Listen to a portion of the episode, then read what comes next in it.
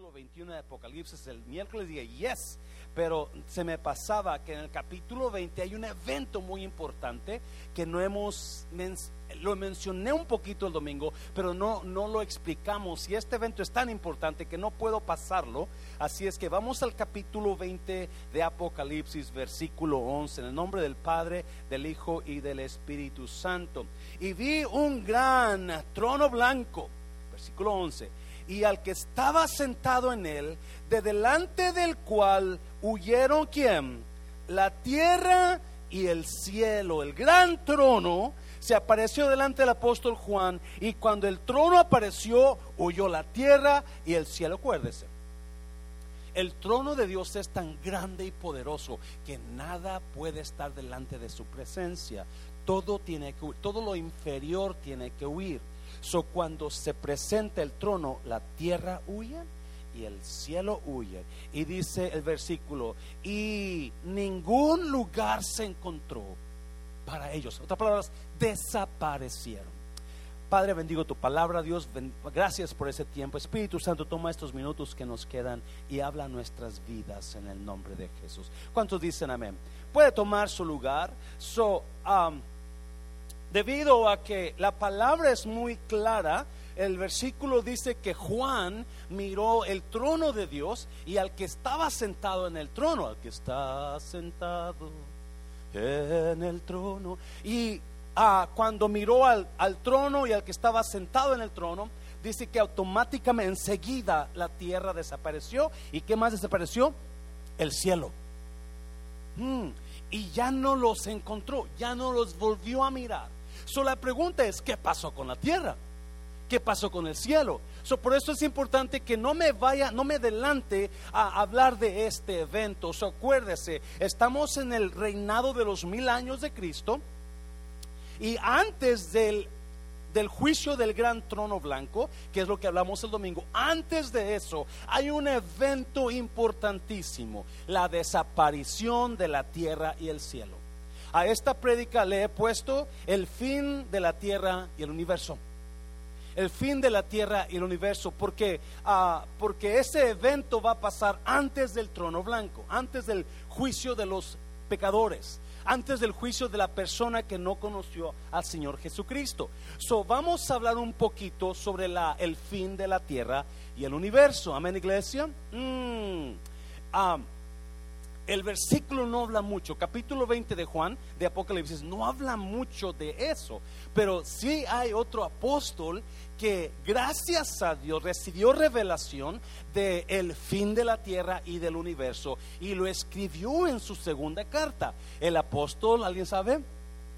Pedro el apóstol Pedro en capítulo 3 del segundo libro de Pedro, él escribió lo que va a pasar con la tierra y con el cielo. So, vamos a mirar cuatro cositas ahí que Pedro explicó en su carta a los romanos, uh, en capítulo 3, versículo 1. El fin de la tierra y el universo. ¿Sabía usted que esto que usted está mirando se va a terminar? Yes, esto se va a terminar. Esto donde estamos ahora no es eterno. Usted y yo somos eternos. Todo esto es temporal.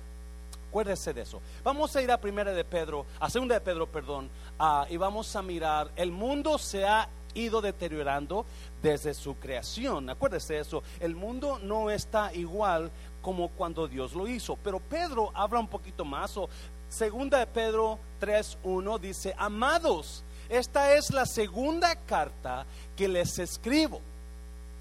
Esta, Pedro escribió la primera a los romanos y les, a los creyentes romanos y les escribió y les, si alguien se acuerda de la primera carta, habló sobre el dolor y la persecución del cristiano. Capítulo, la segunda carta totalmente Pedro da know, 360 grados de vuelta y comienza a hablar de los falsos profetas falsos maestros. Y en este capítulo específicamente habla del fin de la tierra y del universo. So, versículo 1 les dice, en estas dos cartas estimulo con exhortación su limpio entendimiento quiero que lo vean bien, quiero que lo, que lo, que lo comiencen a desarrollar en su mente, versículo 2 para que recuerden las palabras que antes han sido dichas por los santos profetas y el mandamiento del Señor y Salvador declarado por los apóstoles de ustedes. Les quiero recordar lo que se dijo de los apóstoles y lo que Jesús enseñó. Versículo 3. Primeramente, no, no, diga primeramente conmigo. Primeramente, sepan que en los últimos días, ¿cuáles son los últimos días? Por los primeros días fue cuando Jesús fue crucificado. Los últimos días es cuando se acerca el fin de todo esto. So, ¿Estaremos en los últimos días ahora? Yes, vale más que lo crea. Dice, primeramente, enfatiza, lo primero que tengo que decirles es esto. Sepan que en los últimos días vendrán burladores con sus burlas, quienes procederán según sus bajas pasiones o sus deseos en la inglés dice uh, their lust, sus deseos de ellos carnales, versículo 4. Y dirán, ¿dónde está la promesa de su venida? Porque desde el día en que nuestros padres durmieron, todas las cosas siguen igual, así como desde el principio de la creación. Hmm. ¿Usted cree que todas las cosas siguen igual desde que Dios creó el mundo? No, no, no, nada sigue igual. Ha habido, mire a su pareja y mírela. ¿Está igual que cuando se casó? No. Sin dientes, pelo blanco o poco pelo. Como que no les gusta eso, verdad? Nada sigue igual. Versículo 5. Ah, pues bien, por su propia voluntad pasan por alto esto, que por la palabra de Dios existían desde tiempos antiguos, ¿quiénes? Los cielos y la tierra que surgió del agua y fue asentada en medio del agua. Otra vez, desde tiempos antiguos fueron, existían los cielos y qué más? Y la tierra que surgió de dónde? Del agua y fue asentada ¿dónde? En medio del agua. Acuérdese, iglesia. capítulo 1 de Génesis dice que en el principio creó Dios los cielos y la tierra y la tierra estaba desordenada y vacía.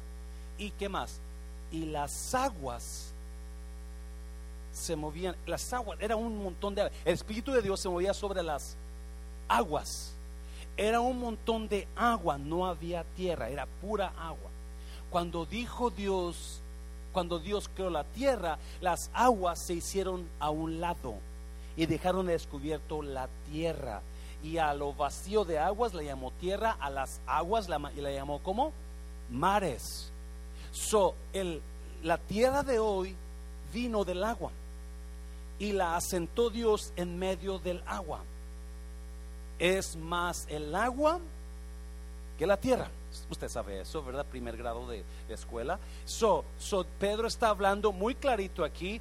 Dios creó los cielos y la tierra. Y Dios creó la tierra de las aguas. Versículo 6. Por esto el mundo de entonces fue destruido, inundado en agua. Hmm. Versículo 7. Pero por la misma palabra los cielos y la tierra que ahora existen están reservados para ¿cuándo? ¿Para qué? Otra vez, pero por la misma palabra, los cielos y qué más? Y la tierra que ahora existen están reservados para el fuego, guardados hasta el día del juicio y de la destrucción de los hombres impíos. No, Pedro comienza con el tema de los burladores, de los que se burlan, y dice, ellos no están de acuerdo, ellos no creen en que la tierra se va a terminar. Y Pedro comienza su argumento diciendo, ellos creen que todas las cosas siguen igual como desde el principio de la creación. Y le tengo nuevas. La Biblia es muy clara que desde que Satanás entró al mundo, la tierra comenzó a declinar, a declinar. El pecado llegó a Adán y Eva y comenzó la muerte en el ser humano. Destruyó, hubo destrucción y desde entonces la tierra ha ido declinando. So Pedro habla de un día de destrucción para la tierra. Un día donde todo esto va a pasar no solamente la tierra, pero ¿qué más? Los cielos, ¿sabía usted eso? Vamos a meterlo más. Pero, you know, por si acaso usted no sabe, está, las, las grandes naciones del mundo están preocupadas por el decline de la tierra. Algunos creen que la tierra les queda unos 20, 50 años, otros poquito más, pero no creen que la tierra va a poder sostenerse por como está en decline. Están perdiendo mucha vegetación, mucho árbol, todas las naciones está yéndose, están perdiendo, uh, están, está, se está sobrellenando de gente, no se alcanza la comida para comer, el agua está siendo, está siendo este, uh, muy delimitada en varios lugares en Matehuala.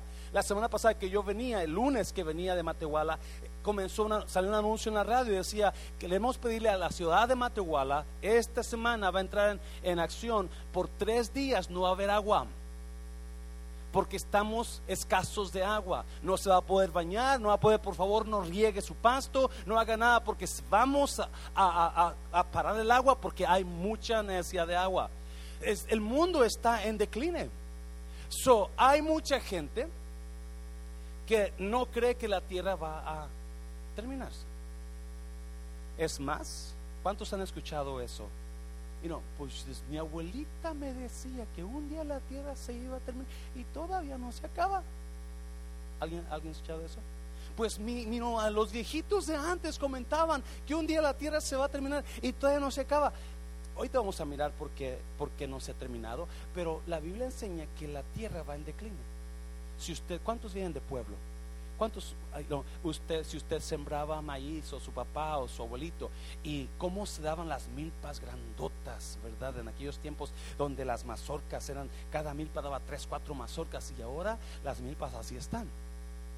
Los, los árboles ya no están tan, ya no dan fruto como antes.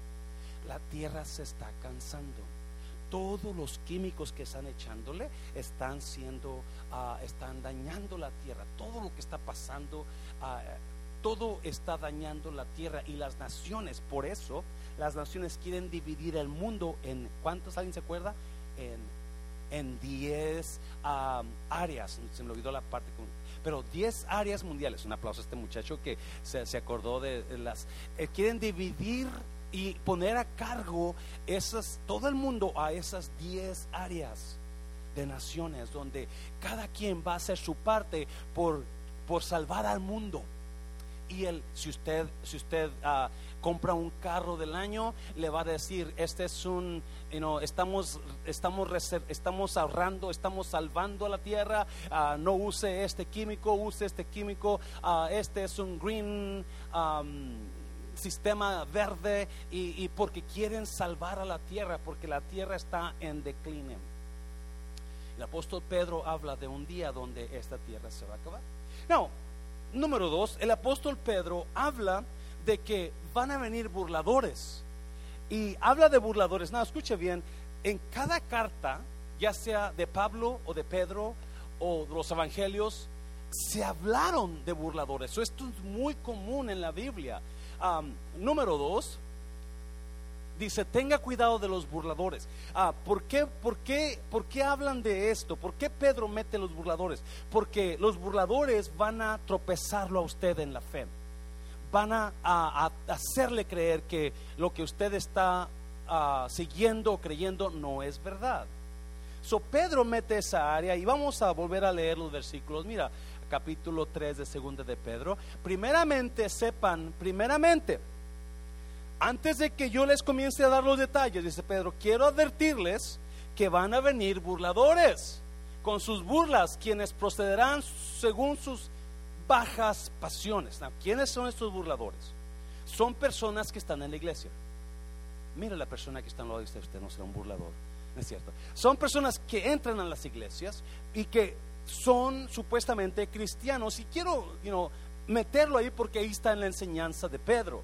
Y quiero meterlo ahí porque las iglesias sufren ataque satánico por causa de los burladores. ¿Ven, iglesia?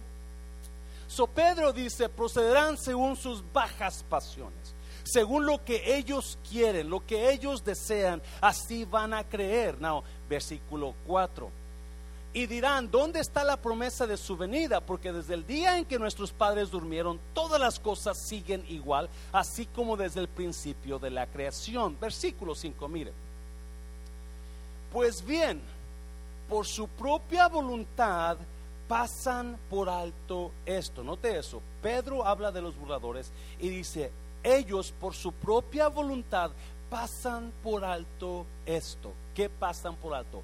Que por la palabra de Dios existían desde tiempos antiguos los cielos y la tierra que surgió del agua y fue asentada en medio del agua. So, Pedro habla de personas que van a venir y quizás van a hablar con usted y lo van a hacer caer de su fe. Porque estas personas pasan por alto, o en la versión valera dice, estos ignoran voluntariamente palabras, ellos deciden no deciden ignorar la escritura por lo que ellos creen. Deciden no hacerle caso a lo que la palabra dice por lo que ellos piensan. Son personas que conocen la escritura. Son personas que conocen lo que la enseñanza dice, pero ellos la hacen a un lado voluntariamente, la ignoran para hacer lo que ellos quieren hacer o decir lo que ellos quieren decirle a usted. Y Lucas da unas cuantas señales de los burladores. Es lo mismo. No, Lucas, Judas, perdón. Judas. Si vamos a Judas, versículos, creo que del 11 hasta Judas 11 al 13. No, Judas, este Judas no es Judas el que traicionó a Jesús. Judas, este Judas es un medio hermano de Jesucristo. Yes. Jesús tuvo hermanos y hermanas. este pastor está blasfemando. No, la Biblia es muy clara que después que Jesús nació, María y José se casaron y tuvieron hijos. Y es Santiago es medio hermano de Jesús.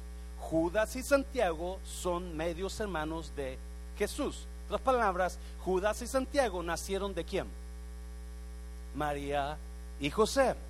Amén, iglesia.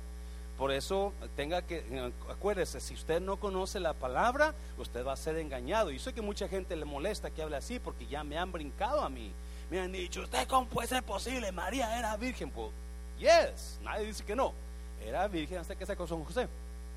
Amén, iglesia, santo. So, dice, ah, mire, hay siete señales de los burladores que Judas nos da aquí dice, hay de los que siguieron el camino de Caín, número uno. Por ganar dinero se entregaron al error de Balán, número dos.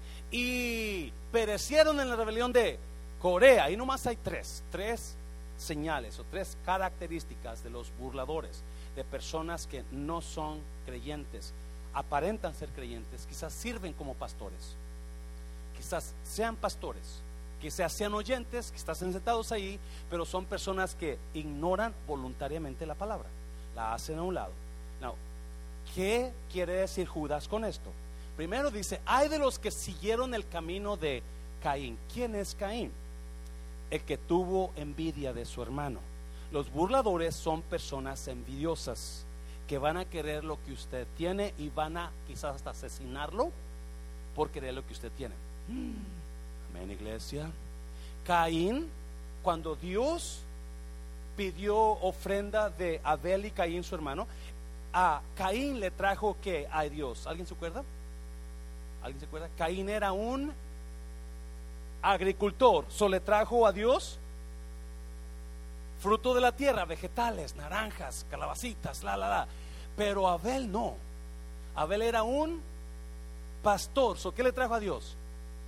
le trajo lo mejor de sus borregas y derramó la sangre de la borrega para presentarle en sacrificio a Dios. Dios miró con agrado la ofrenda de Abel y despreció, le hizo el fuchi a la ofrenda de Caín, porque Caín despreció la sangre salvadora y Abel de cierta manera ofreció sangre derramada a Dios, que era el sacrificio de Jesús. Amén, iglesia. So, cuando Dios le hace el fuche a Caín. ¿Qué hace Caín? Se enoja e invita a su hermano a cazar al campo. ¿Y qué hace ya Caín cuando andan solos? Lo mata a Abel.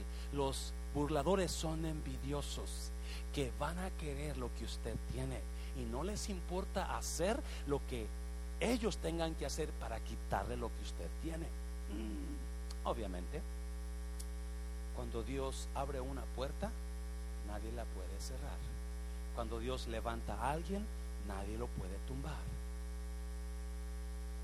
Amén, iglesia. Le puso fuerte al Señor, dáselo fuerte. So, no se preocupe a menos que esté dando chueco con Dios, entonces preocúpese. So, los, los, los burladores son envidiosos. Now, Judas habla de otra persona. Por ganar dinero se entregaron al error de Balaam. Por ganar dinero los burladores buscan sus propios intereses. Son personas oportunistas, están buscando mirar dónde pueden sacar, cómo pueden agarrar de allá, cómo pueden agarrar de acá. Y no les importa, no, ¿qué hizo Balaam? ¿Alguien se acuerda? ¿Qué hizo Balaam? estoy hablando de esto para que usted entienda por qué es tan importante, por qué Jesús habló de esto, Pablo habló de esto, Pedro habla de esto, Judas habla de esto, de los burladores. Balaam venía Moisés con el pueblo de Israel saliendo de Egipto y, Moisés iba, iba este, cruzando hacia la tierra prometida y cuando pasaba Moisés por un Moisés por un país, les mandaba mensajeros, hey, déjame pasar por, por, por, tu tierra, no te voy a tocar nada, no voy a tomar tu agua, no voy a, no te voy a quitar nada, nomás déjame pasar. Y cuando los países le daban, ah, no hay problema, nada, fijo, un cachitón, tú puedes pasar. Eso pasaba Moisés, pero había países que le decían, no vas a pasar por mi tierra. Y se levantaban en armas contra Moisés. ¿Y qué pasaba con los, con los que se levantaban en armas con Moisés? Moisés lo destruía enseguida. son, gracias, hermano. So, Moisés iba ganando terreno.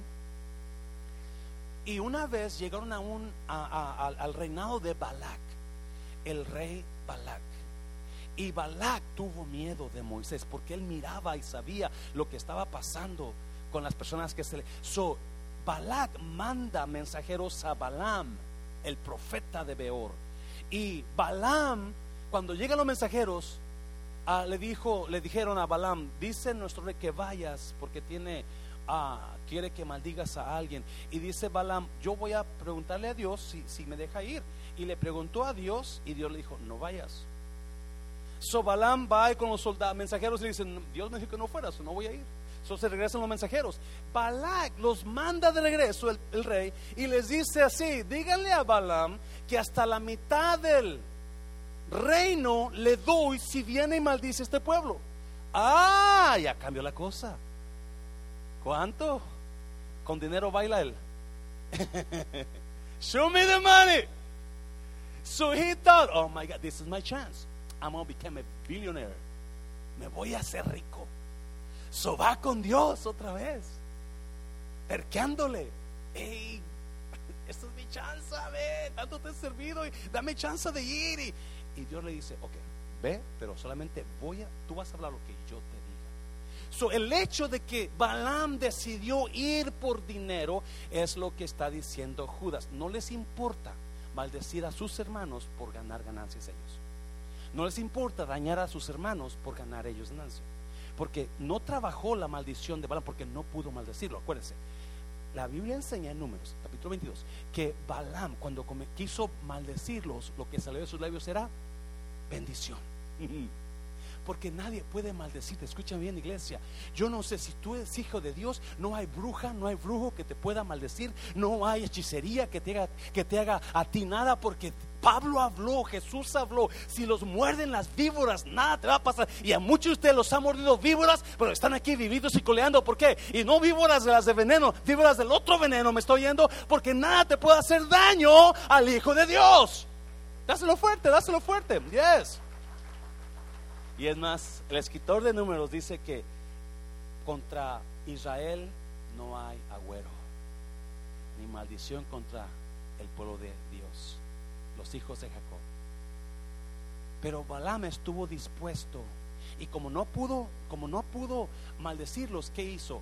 Aconsejó a los hombres que se casaran con otras mujeres y comenzaron a traer pecado porque era la única manera que Dios podía destruirlos. So, por eso Judas dice, estos, estos burladores son como Balaam. No les importa dañarlo a usted con tratar de sacar lo que ellos quieren. Pero ahí dice otra palabra. Y perecieron en la rebelión de Coré. ¿Quién era Coré? Los burladores son personas que se rebelan contra la autoridad. Son personas que no les gusta que usted esté aquí arriba y lo van a tratar de bajar. Y obviamente Coré se rebeló y, este y Dios qué hizo Dios? Gracias, abrió la tierra contra Coré y todos sus seguidores y se los tragaron. Familias, mamás, hijos, animales, chivos, todo. Se abrió. Y no, la gente no entiende. Y so Judas está hablando y, habla de estos burladores. Son personas que parecen la verdad, pero no son verdad. Es más, mire, versículo 12. Versículo 12. Estos individuos son un qué? Son un qué? Un peligro oculto. Son peligros ocultos y son los más peligrosos. ¿Sabe usted eso? Porque te enseñan una cara bonita, pero la cara de atrás está fea. Te enseñan una sonrisa, pero atrás están puñalando. ¿Ya? Son burladores, son personas que son como los corales, el coral del mar, que está abajo de las aguas y no lo puedes ver. Y si pega tu barco con ese coral, se va a hundir, porque no miraste el coral, porque estaba escondido bajo el agua. Esos son los peligrosos o las peligrosas, las que te muestran una cara, pero realmente son otros, están escondiendo su verdadera cara bajo del agua. ¿Qué más? sin ningún respeto convierten en parrandas las fiestas de amor fraternal que ustedes celebran, buscan solo su propio, ¿qué dice? Buscan solo su propio. ¿Sabe usted que algunos de ustedes han conocido personas así y no se dio cuenta usted? Están en todas las iglesias. Están en todas las iglesias, desafortunadamente. La iglesia está llena de personas, bueno, la iglesia tiene personas así. Cuando digo la iglesia, digo la iglesia universal tiene personas así. es difícil porque son burladores, son peligros ocultos. Nadie puede notarlos hasta que sueltan su daño. Nadie los puede ver. Son, se muestran, es más, Pablo dijo que son como ángeles de luz. Son como ángeles de luz, se disfrazan de ángeles de luz, porque son, son la mera verdad algunos de ustedes han tenido hasta relaciones de amistad con algunos de ellos, quizás porque son así. No me mires con que está pasando No, no, simplemente. No, por supuesto, Señor, por favor, me estás mirando medio feo. So dice que son, buscan solo su propio provecho, son nubes sin agua llevadas por el viento. ¿Qué quiere decir eso? Por más que usted espere bendición de ellos, no va a llegar. No llevan agua, son apariencias. No llevan bendición. Agua es sinónimo de bendición, pero no llega. Trae maldición y no bendición. ¿Y qué más? Son árboles que no dan fruto cuando debieran darlo. Están doblemente muertos, arrancados de raíz. 13. Son violentas olas del mar que arrojan la espuma de sus actos vergonzosos. Son estrellas fugaces para quienes está reservada eternamente la más densa oscuridad. Los burladores no son salvos. Los burladores no son salvos. Ellos, la oscuridad eterna está reservada para ellos. So, you know, Pedro habla de gente que se va a burlar de lo que usted cree. Obviamente, el mundo de ahora está en un dilema increíble donde no creemos la palabra. No creemos la palabra. So Pedro comienza a hablar de la tierra, el fin de la tierra, y luego comienza a meterse en los detalles. Número tres, número tres. Dios nunca retrasa sus promesas. So, Pedro comienza y se mete a hablar sobre los detalles de la tierra. Y comienza con esta palabra. Mira, versículo versículo que es el 8, pero amados, una cosa no pasen por alto, que delante del Señor un día es como que, delante del Señor un día es como que mil años y mil años como un día. ¿Lo agarró? Delante para Dios, un día es como mil años, mil años como un día. Una, una vez un señor que estaba frustrado porque andaba quebrado monetariamente, fue con Dios y le dijo, Dios, ¿es cierto que para ti un día es como mil años y mil años como un día? Dios dijo, yes. El Señor le dijo, entonces un penny para ti es como un millón de dólares. Dios le dijo, sí. El Señor le dijo, dame un penny. Dios le dijo, espérame un día. no, ¿por qué dice eso Pedro? La gente está esperando que esto pase inmediatamente, pero Dios ha esperado. No, ¿Cuánto tiempo ha esperado de que Pedro escribió esta epístola? Dos mil años. Dos mil años han pasado. Pero ¿por qué han pasado diez, dos, dos mil años y no ha pasado nada? Porque para Dios no existe el tiempo. Dios existe en el ayer, existe en el presente y existe en el futuro. Dios no está regido como usted y como yo. No, escuche, esto está increíble, no voy a meter ahí mucho, pero para nosotros es, es, es, es, difícil esperar una semana, un mes o un año por lo que queremos. Y algunos de nosotros, debido a los tiempos que nos rigen, tenemos que esperar. Por ejemplo, you un, joven que se quiere graduar de la universidad tiene que esperar hasta que pase por todas las clases, porque eso es lo que la universidad exige, que cumplas con todas sus clases hasta los 23, 24, 25 años, te gradúes.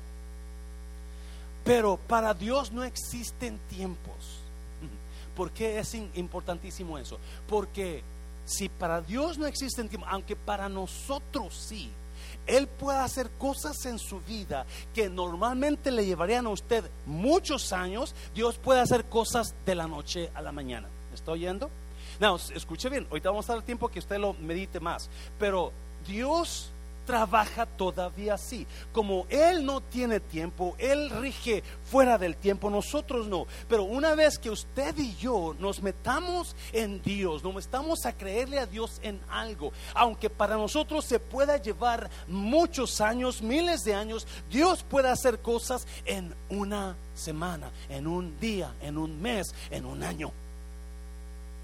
So, si usted puede entender esto, y usted está esperando algo que ya pasó tiempo y usted no lo recibe, ¿por qué no comienza a creerle a Dios en que Dios puede hacer algo fuera de su tiempo de usted y en el tiempo de Él?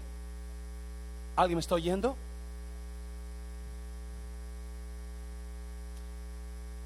¿Cómo le puedo decir esto? ¿Ok? usualmente cuando usted aplica para ciudadanía, ¿cuánto se lleva? ¿Alguien aquí ha aplicado? ¿Cuánto se llevó? 8, 5, 6, 7 años? ¿Nadie? ¿Alguien que aplicó y pasó tiempo? Daniel, ¿cuánto esperaste tu brother? ¿Cuántos años? ¿Dos años? ¿Ok? Dos años, creo que David, David esperó, no sé si seis o siete años o cinco. Algunas personas han esperado más. Algunas personas todavía están esperando por sus papeles. ¿Alguien me está oyendo? Dios me lo dio en dos semanas. ¿Sí, ¿Sí lo entendió? Dios me dio mis papeles no en un año, no en seis meses, no en dos años, no en siete años, en dos semanas. Aunque no tenía y debería recibir los papeles.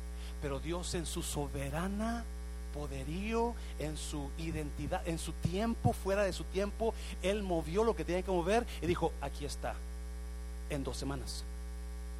¿Alguien me está oyendo? Dios trabaja así, iglesia. Dios puede hacer cosas que para usted se va a llevar mucho tiempo, pero como Él no existe el tiempo, entonces usted crea a Dios en algo, comience a buscar el rostro de Dios y créale que Dios va a hacer algo que para usted estaba perdiendo mucho tiempo, pero ahora Él lo puede hacer en de la noche a la mañana. Dáselo fuerte, señora iglesia, dáselo fuerte. Si ya, si ya se quiere ir, ya vaya, si ya prediqué. No, pero So Pedro les dice, estos, Pero amados, una cosa no pasa en parte, que delante del Señor un día es como mil años y mil años como un día. Porque la gente está preguntando, pues no pasa nada. Jesús no viene, ya hace dos mil años que no ha venido. Dios ha detenido dos mil años el final de este mundo. ¿Por qué? ¿Dios es mentiroso? Es lo que dicen los burladores, no es cierto. Pero mira versículo 9.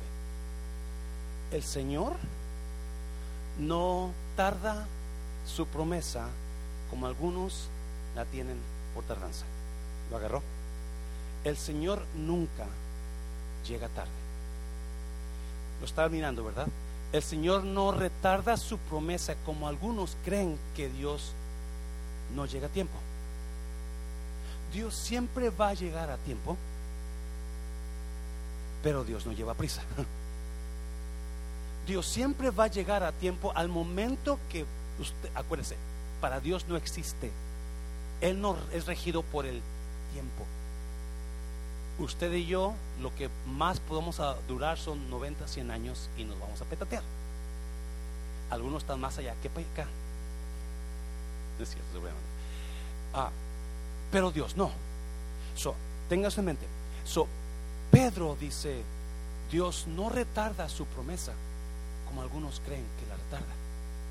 No, si usted no ha recibido algo y usted está buscando el rostro de Dios, entonces Dios está a tiempo en esa promesa. Entonces, ¿por qué no la ha recibido? Ahí está la respuesta. Más bien es que es paciente para con ustedes porque no quiere que nadie se pierda, sino que todos, ¿cuántos son todos? Todos procedan a qué? Al arrepentimiento. Mm, mm, mm. Dios no retarda sus promesas, como algunos creen que la retarda. Más bien, la razón que usted no ha recibido lo que usted espera es porque, uno, no es el tiempo de Dios para usted y dos, por el amor de Dios por usted. La paciencia de Dios revela su amor por nosotros. Se lo voy a repetir. La paciencia de Dios revela su amor por nosotros. Más bien, Dios ah, no quiere que nadie se pierda, sino que todos procedan al arrepentimiento. La razón que esta tierra no se ha quemado todavía es porque Dios está esperando a algunos de ustedes, quizás que están aquí o que me está mirando, por amor a usted. La paciencia de Dios revela su amor por nosotros. Si no hubiera paciencia de Dios, ya hubiera. Es más, si usted va las cartas de Pablo y Pedro, en aquellos tiempos Pablo pensaba y la iglesia pensaba que Cristo iba a venir cuando ellos estaban en vida. Tesalonicenses, primera Tesalonicenses capítulo 4, Pablo dice que Cristo va a venir y los muertos en Cristo están primero y luego dice, y nosotros los que vivamos seremos transformados. Porque en su mente de ellos, Cristo va a venir pronto, ya va a venir. Y Dios se ha esperado dos mil años porque ya había tenido planes para usted, porque ya lo tenía en la vista para usted y ha esperado por amor a usted. Por amor a usted, acuérdese, Dios no, Dios no, cuando Dios no nos da algo, no es porque nos quiera dañar o desesperar o frustrar, es por amor a usted porque lo ama. El amor, más bien la paciencia de Dios revela el amor de Dios para mí. Y está esperando a cada persona que, que Él quiere, que Él ama, que Él sabe va a ser salva, quizás sea hoy, quizás sea mañana, quizás sea el otro día, pero lo estoy esperando. Y muchas veces nosotros Estamos desesperados por algo que no ha llegado, pero no nos damos cuenta que la razón que no ha llegado es porque Dios nos está protegiendo de eso. Nos está protegiendo de una burrada, perdón la palabra, de una tontera que vamos a hacer, nos está protegiendo de algo que todavía no estamos listos para recibir, nos está protegiendo por amor, por amor, nos está protegiendo de meternos en una en una deuda de una casa que no podemos pagar y esa casa no va a ser porque Dios tiene el tiempo para otra casa en otro tiempo, por amor a nosotros, por amor a usted, no le da ese ese hombre que usted quiere o esa mujer que usted quiere, porque sabe Dios bien que ese hombre le va a hacer chillar lágrimas de sangre o esa mujer le va a hacer chillar lágrimas de sangre. Por eso dice, no, todavía no. Por amor a usted. Dios no le da lo que usted. En México decimos, Dios no le da alas a los alacranes porque está esperando, está esperando, está esperando por amor a usted. hay una historia que le he contado de una, una, un grupo de pajaritos. Iban huyendo del invierno, iban al sur, ah, porque venían del norte por el frío. So, iban cruzando iban cruzando un pueblito por allá en Europa. Y cruzando el pueblito, uno de ellos se cansó y quería buscar un lugar donde descansar. Y, mira hacia el pueblito y ve la estatua de un príncipe de oro y piedras preciosas y decide sentarse en el pararse en el hombro del, del, príncipe.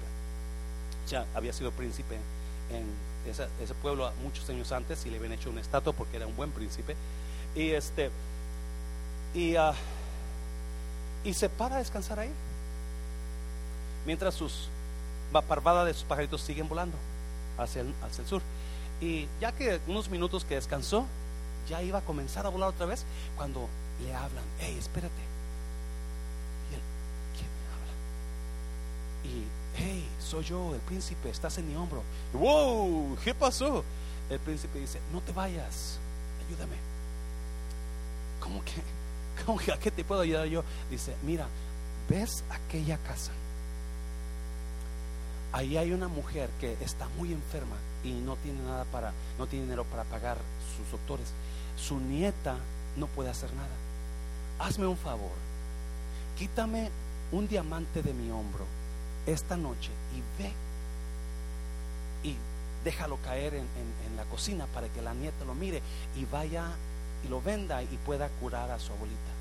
Entonces el pajarito dijo, quedarme, el frío viene. No, no, no, no, no más esto y ya te puedes ir.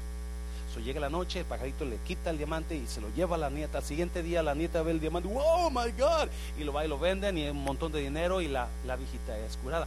El pajarito dijo, OMG. El príncipe le dice, gracias por ayudarme. La verdad, yo tenía tiempo mirando esa, y lo bueno es que tú llegaste y te sentaste en mi hombro y me ayudaste. Entonces el pajarito dijo, ok, bueno, y no, fue un placer conocerte. ya me voy. y el, el príncipe, espérame, espérame, nomás una vez, una vez más, nada más.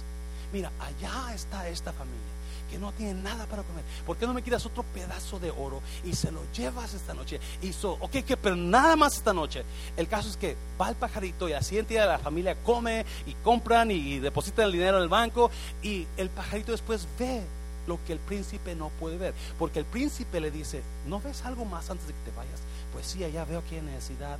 Pues que esta noche, y comienzan a trabajar juntos. el pajarito es, son los ojos del, del príncipe. Llega el día donde el pajarito dice, ya no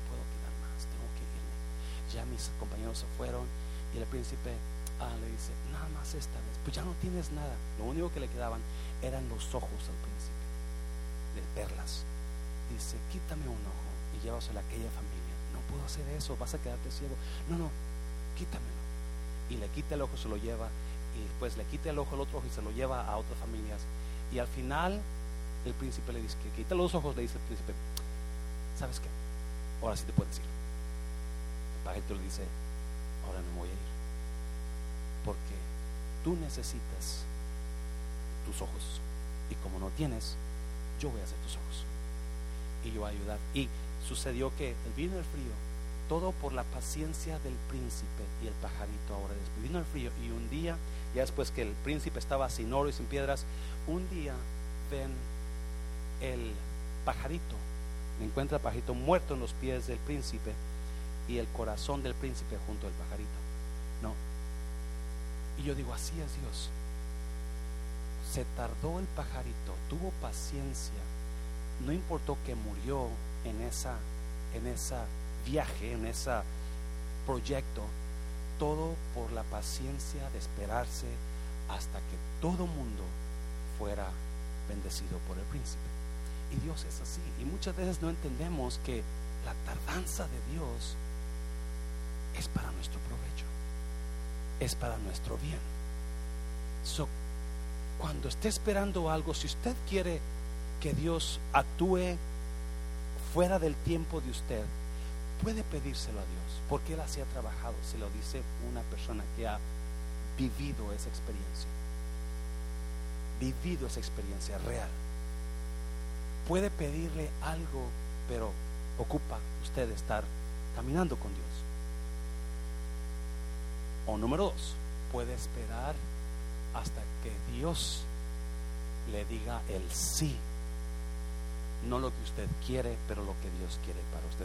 Hácelo fuerte, Señor, hácelo fuerte, Señor.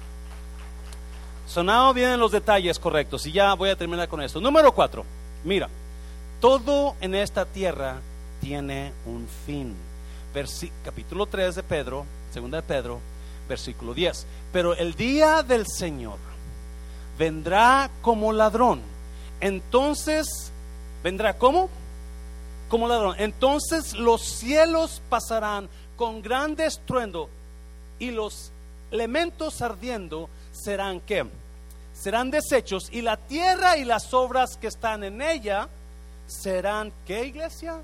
Consumidas. vamos a mirar ese versículo. Pedro habla y dice que en el día del Señor Él vendrá. ¿Cómo va a venir el Señor? Como ladrón. Jesús lo dijo muchas veces, ¿sí? Como ladrón en la noche.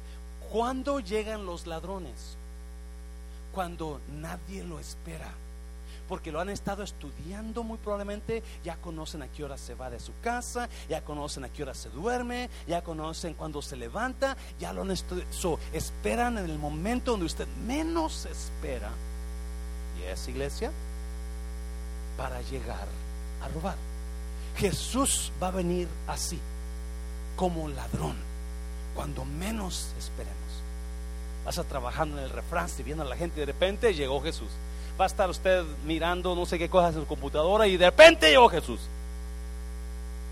Pero luego Pedro dice algo increíble. Entonces los que los cielos pasarán con grande estruendo.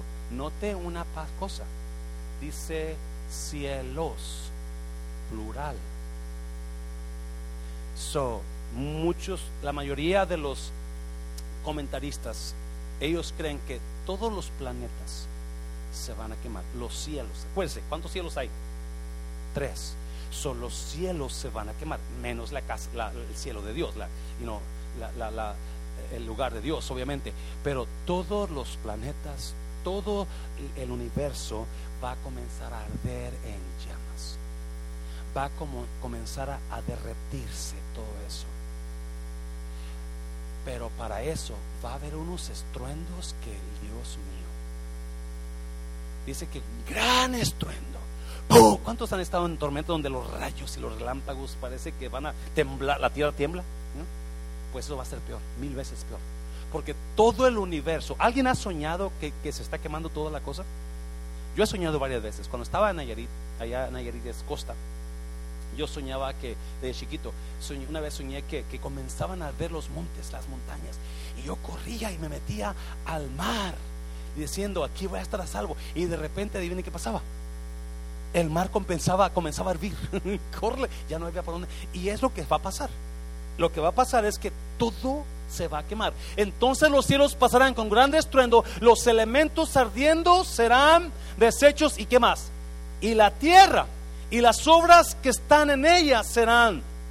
So, por eso Juan, mira, capítulo 20 de, de, Apocalipsis, versículo 11, dice que, y vio un gran trono blanco, y al que estaba sentado en el, en el delante del cual, que huyeron los cielos y la tierra. ¿Por qué? Porque se consumió todo. Wow, se consumió todo. Todo se derritió, todo se, se hizo nada. Pedro lo habla así. Pero Pedro habla que va a ser un momento increíble donde todo se va a quemar arriba, va a haber como bombas atómicas, lumbre por todas partes, los, los montes ardiendo, el mar hirviendo, los ríos hirviendo. Y imagínense todos los gases que hay en la tierra, todo el gas, toda la electricidad, todo, todo, todo, todo siendo una, una, un, un, un montón de humo y lumbre, deshaciendo todo lo que está aquí en la tierra. Los cielos, me impacta eso, que las planetas, las estrellas, sol, la luna, todo eso se va a destruir. En la nueva tierra no hay sol y no hay luna. ¿Por qué? Se quemó. Se quemó. Todo eso está quemado. Versículo 11. Ya que todas estas cosas han de ser desechas, ¿qué clase de personas deben ser ustedes en conducta santa y piadosa? Qué, qué, qué increíble, ¿no? Que las cosas por las que nos matamos toda la vida, un día así se van a ir. ¡Auch! Todas las cosas por las cuales nos peleamos con otros, las quisimos quitar a otros,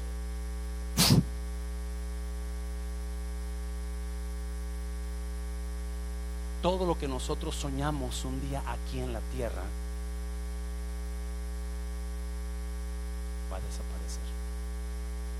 Todo lo que comienza aquí en la tierra termina. Dios hizo la creación, capítulo de Génesis, y Dios destruyó su creación. Todo esto se va a acabar. ¿Cuál es su enfoque en la vida?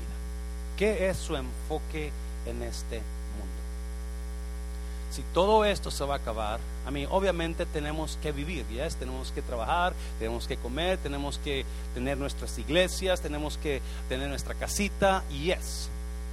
Pero ¿es esa su prioridad? ¿Qué, ¿Cuál es su prioridad de usted? ¿Qué es lo que está tratando de lograr aquí en la tierra? Porque, acuérdese, nosotros nos convertimos en, los, en lo que nos comprometemos, dicen por ahí. Nosotros nos convertimos en lo que nos comprometemos. Nada, nada define su vida que los compromisos que usted tiene con usted en la vida. Si nunca se compromete a nada, nunca va a llegar a. Porque lo que usted se comprometa, eso va a ser de su vida. Usted dígame ¿qué, en qué está comprometido, qué es lo que usted está haciendo ahora, su compromiso de usted ahora en su vida, y yo le voy a decir qué es lo que usted va a hacer en 10, 20 años ahora. Porque nosotros nos convertimos en lo que nos comprometemos. Y hay gente que nunca se compromete nada, simplemente van de aquí para allá, van así. Nunca, nunca los ve comprometidos en algo, ni en su casa, ni en su matrimonio, ni en Dios, ni en sus hijos, en nada, nada. Simplemente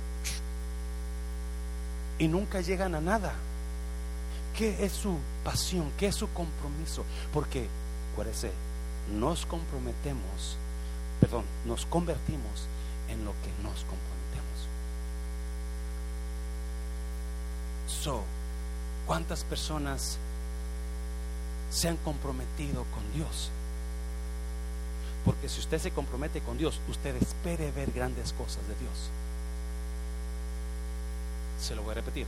Usted comprométase con Dios y usted va a ver cosas. Dios, nos convertimos en lo que nos comprometemos. Si nunca nos comprometemos con las cosas de Dios, nunca vamos a convertirnos en algo de Dios. Por eso Pedro da esta palabra.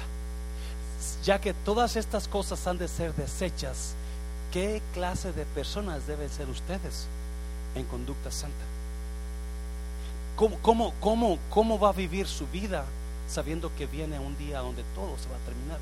¿Qué, qué prioridad le da usted a su vida sabiendo que esto se va a quemar? Esta tierra, todo todo se va a hacer polvo. Todo. No, yo, si usted es testigo de Jehová, perdone, pero no va a reinar usted en esta tierra.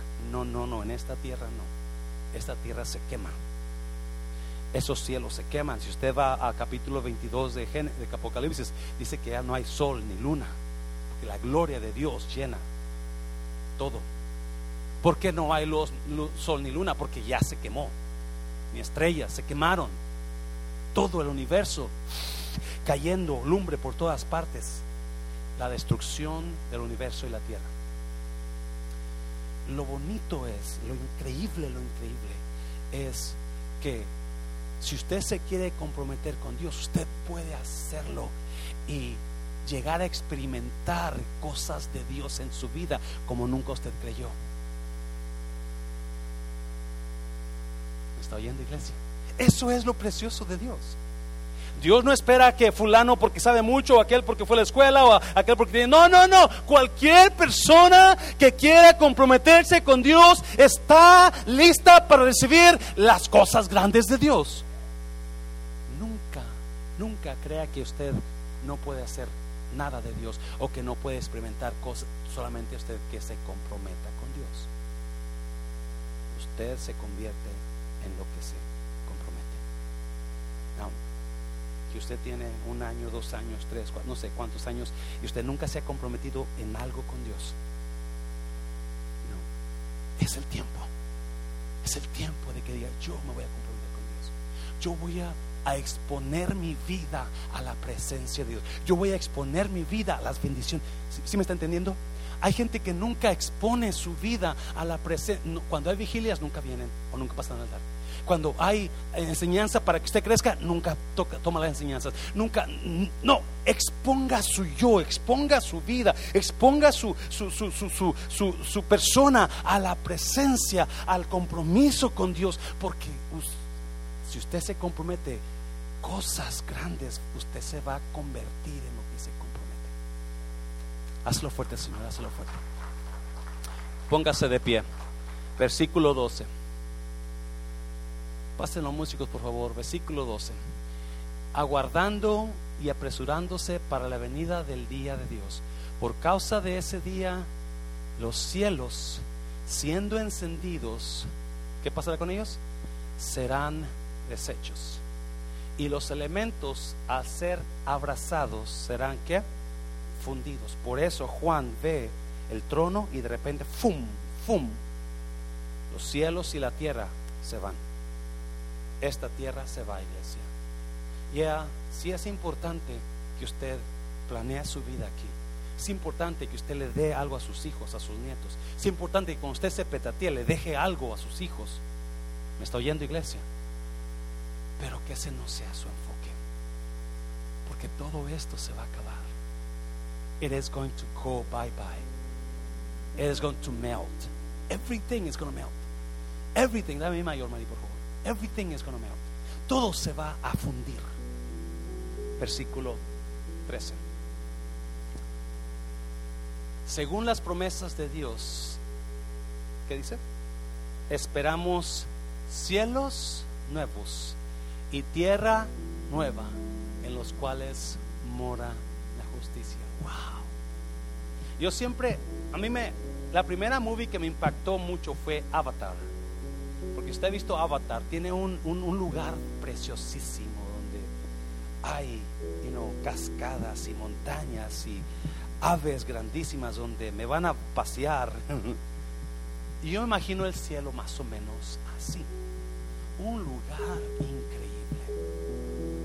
y, por eso usted y yo tenemos la gran ventaja de decir gracias Dios porque me alcanzaste.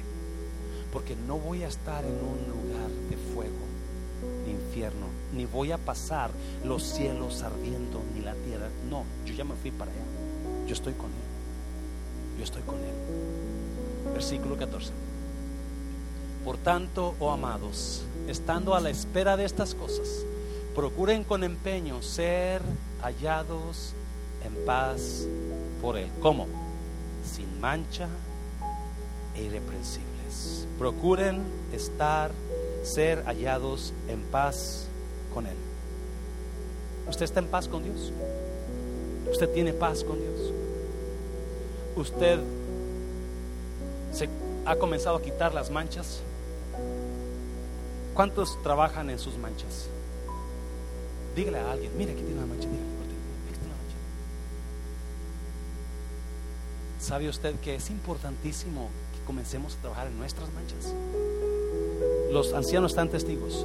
La semana pasada comenzamos a hablar sobre estas manchas. Las manchas que nos afectan. Dios espera que nuestras manchas comiencen a limpiarse. Ser hallados en paz por Él sin manchas. Mientras estemos en esta vida va a haber manchas. Ahí en la que más mancha, que más de corta me cae es la, del café. Ay, Dios mío, y cuando traigo ropa blanca y se mancha la camisa, Dios mío. El olor feo y luego la manchota amarillenta y fea. Qué horrible se ve, algo así, ¿no? Dios espera que nosotros, ¿qué manchas lo están haciendo batallar usted? ¿El coraje con su pareja?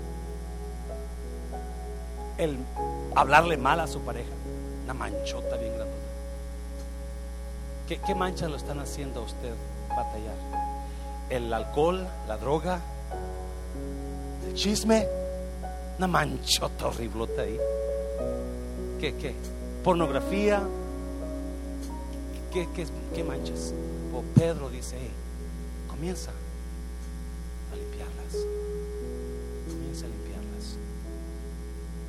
Véngase al altar, ya nos vamos.